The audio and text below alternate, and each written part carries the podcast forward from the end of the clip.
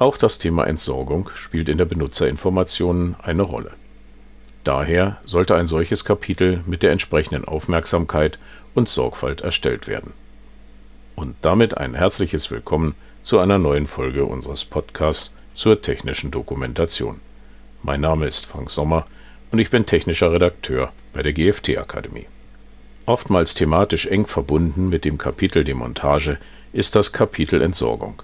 Zwar zieht nicht jede Demontage einer Maschine automatisch eine Entsorgung derselben nach sich, dennoch kommt es vor und dann gilt es einiges zu beachten, auch bei anderen Produkten.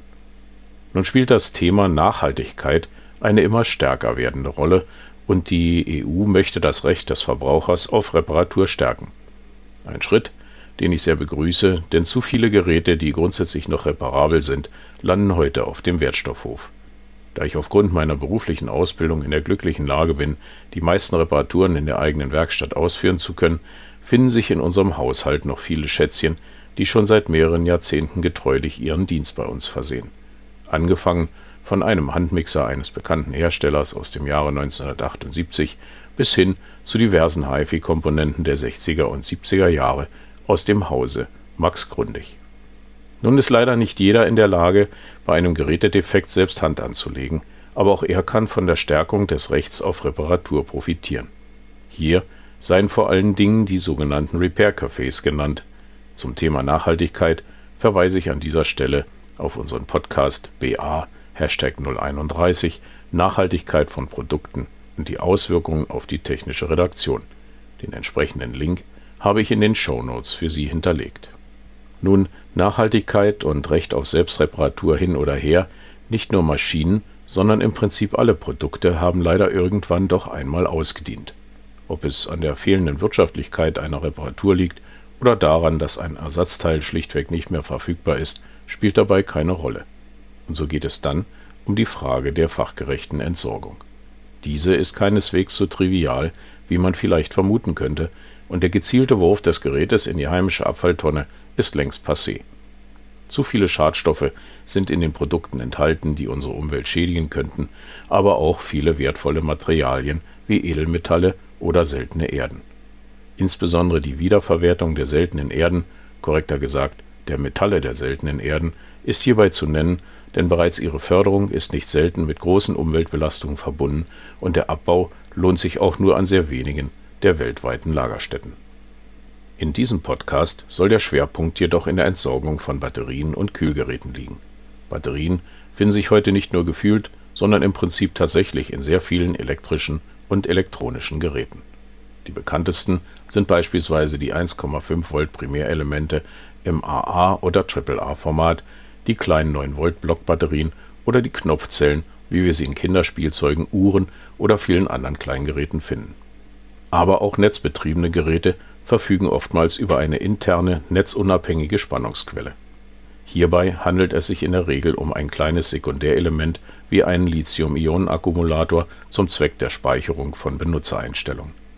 Diese im allgemeinen Sprachgebrauch auch Backup-Batterien genannten Bauteile sind im Gerät oft fest verlötet und lassen sich daher vom Benutzer vor der Entsorgung des Gerätes nicht entfernen selbst also, wenn das gesamte Gerät und seine Komponenten aus kompostierbarem Material bestände, müsste es alleine wegen dieser Backup-Batterie einer Wertstoffverwertung zugeführt werden. Und Kühlgeräte finden sich auch gerne immer wieder auf den wilden Müllplätzen, wo sie ja nun so gar nicht hingehören. Denn auch sie enthalten Materialien, die für den Wertstoffkreislauf von Bedeutung sind.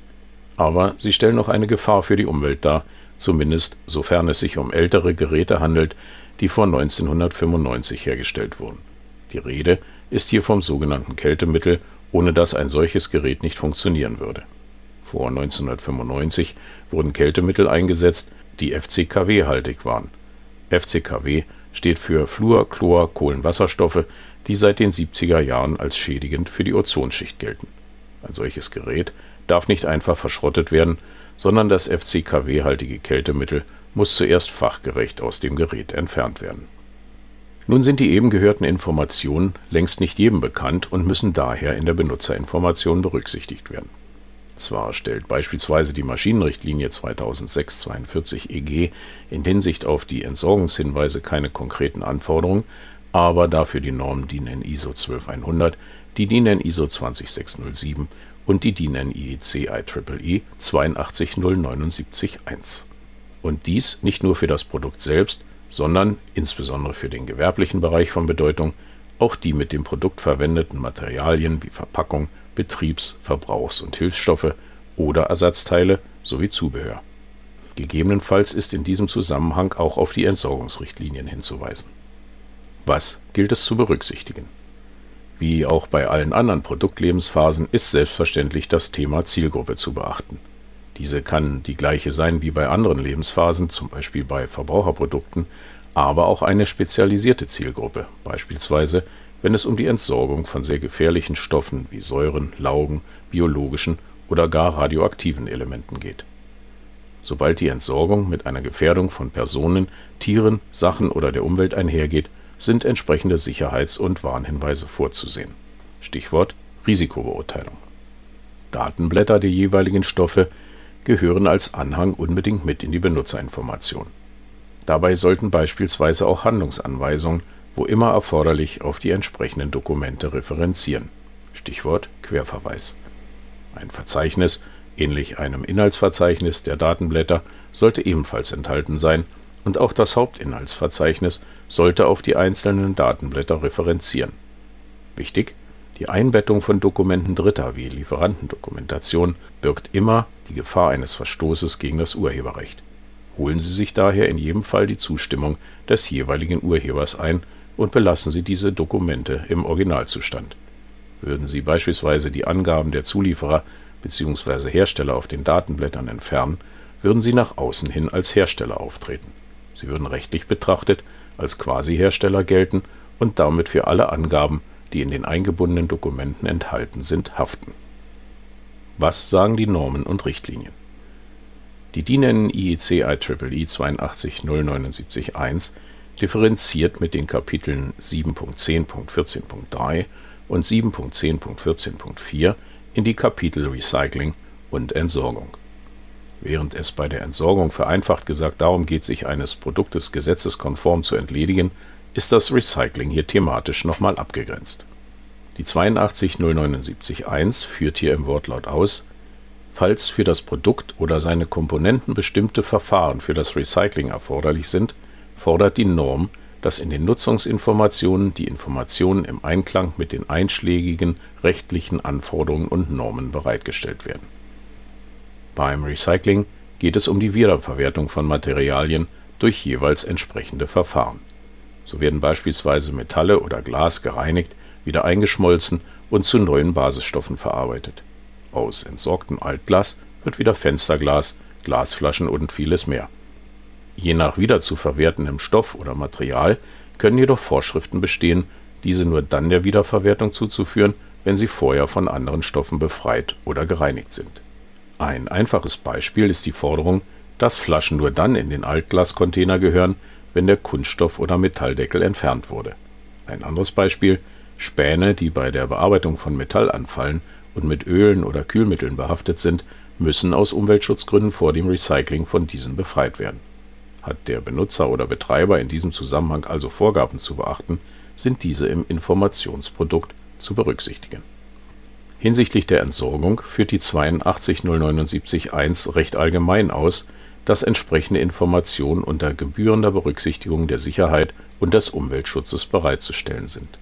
Konkreter wird sie bei Produkten, die Daten oder geistiges Eigentum, zum Beispiel Software, beinhalten. Viele Geräte speichern heute persönliche Daten.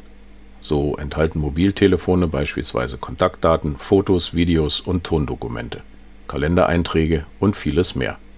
Der Router als Schnittstelle zum Internet speichert Zugangsdaten oder Rufnummern. Der PC speichert alle möglichen privaten und geschäftlichen Daten. Kurzum, niemand möchte wohl, dass diese Daten Unbefugten in die Hände gelangen. Denkt jemand nicht daran und entsorgt beispielsweise den PC einfach beim Wertstoffhof, ohne vorher die Festplatte oder andere Massenspeicher auszubauen, diese dauerhaft und nicht wiederherstellbar zu löschen oder sie so mechanisch zu zerstören, dass die gespeicherten Daten nicht mehr herstellbar sind, kann das schnell unangenehm werden.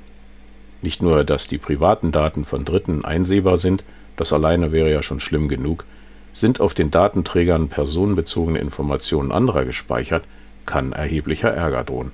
Stichwort DSGVO. Die 82079-1 fordert konkret, dass der Inverkehrbringer eines solchen Produktes in der Nutzungsinformation angibt, wer für die Löschung der Daten und die Entsorgung verantwortlich ist, wie die Eigentumsverhältnisse der gespeicherten Daten sowie der Hard und Software aufgestellt sind und welche Verfahren zur Aufbewahrung bzw. Zerstörung der Daten inklusive der entsprechenden Bestätigung zu befolgen sind. Hier sollten also unbedingt entsprechende Hinweise in die Benutzerinformation aufgenommen werden. Dass Batterien nicht in den Hausmüll gehören, ist wohl hoffentlich jedem bekannt. Ich verwende hier der Definition im Batteriegesetz folgend den Begriff Batterien für die sogenannten Primärelemente und die Sekundärelemente sowie für aus ihnen bestehenden Batteriepacks oder Batteriesätze. Eine kurze Begriffserklärung. Ein Primärelement kann, wenn seine elektrische Energie erschöpft ist, nicht mehr aufgeladen werden.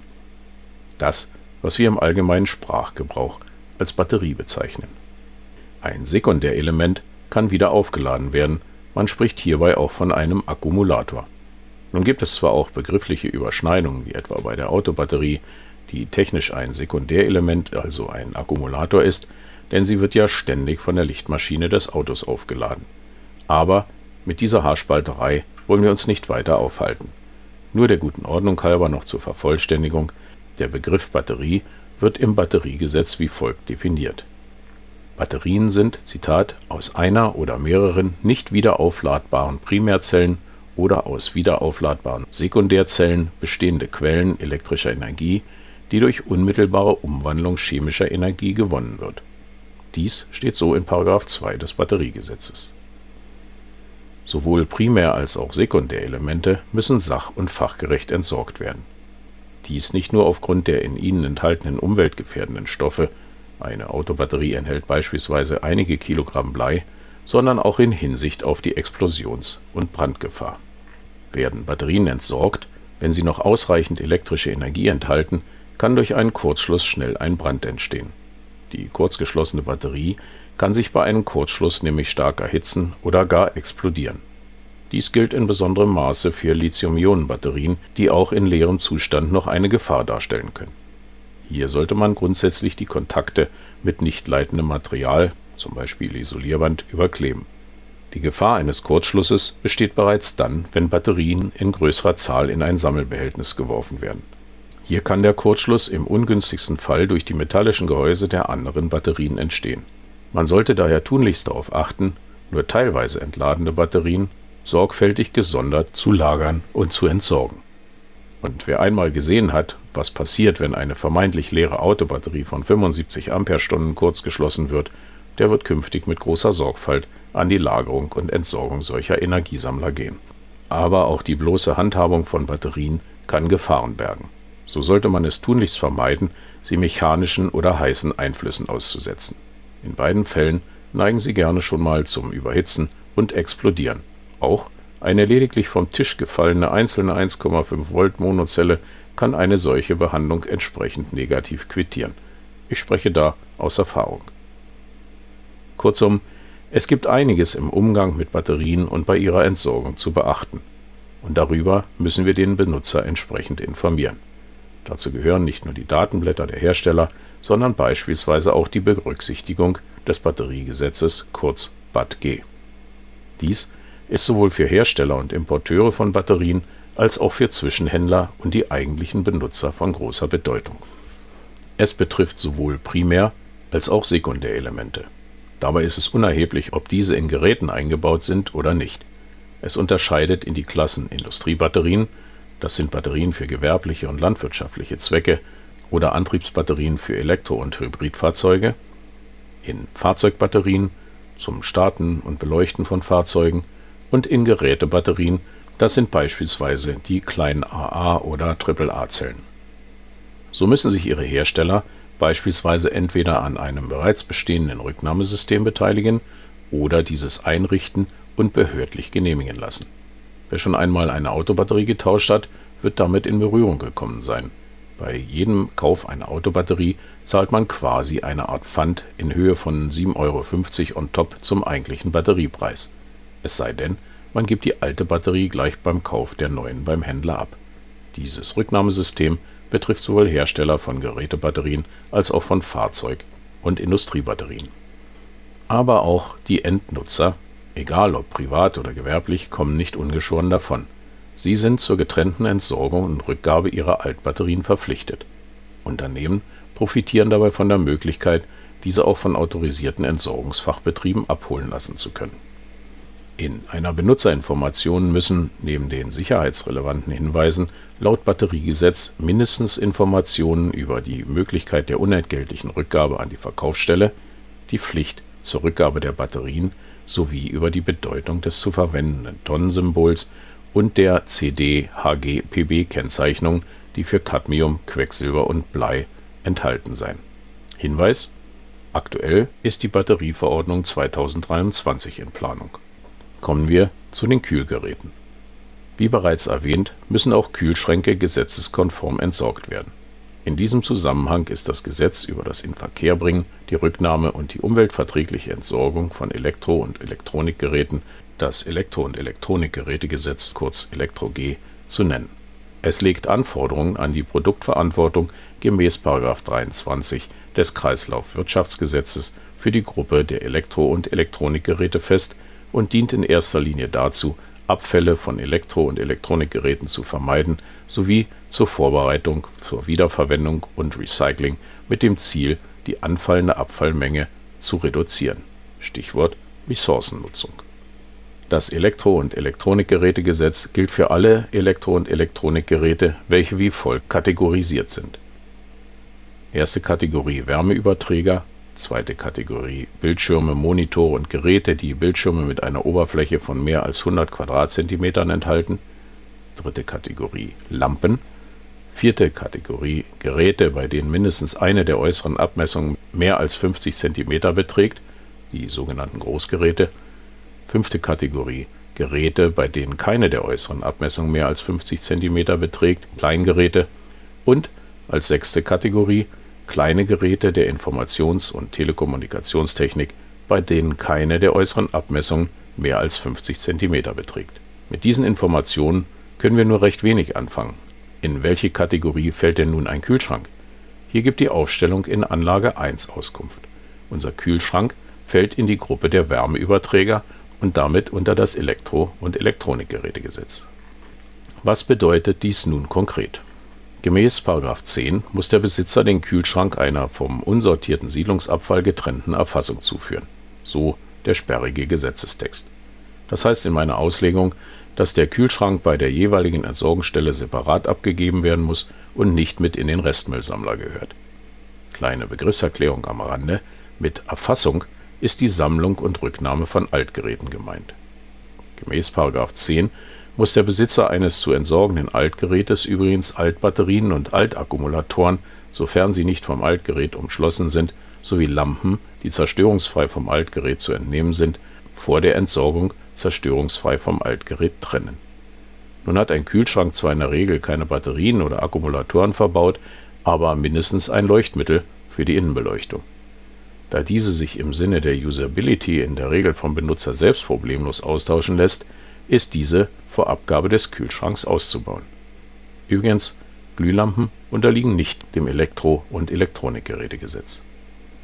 Hinsichtlich der Rückgabe von Geräten, die dem Elektro- und Elektronikgerätegesetz unterliegen, sollte unter anderem der § 17 konsultiert werden.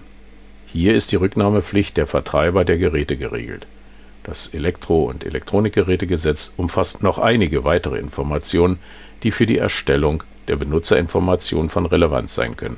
Hierauf gehe ich in diesem Podcast jedoch nicht weiter ein. Aus meiner Sicht gehört auch das Elektro- und Elektronikgerätegesetz ohnehin in jede technische Redaktion. Fassen wir also zusammen.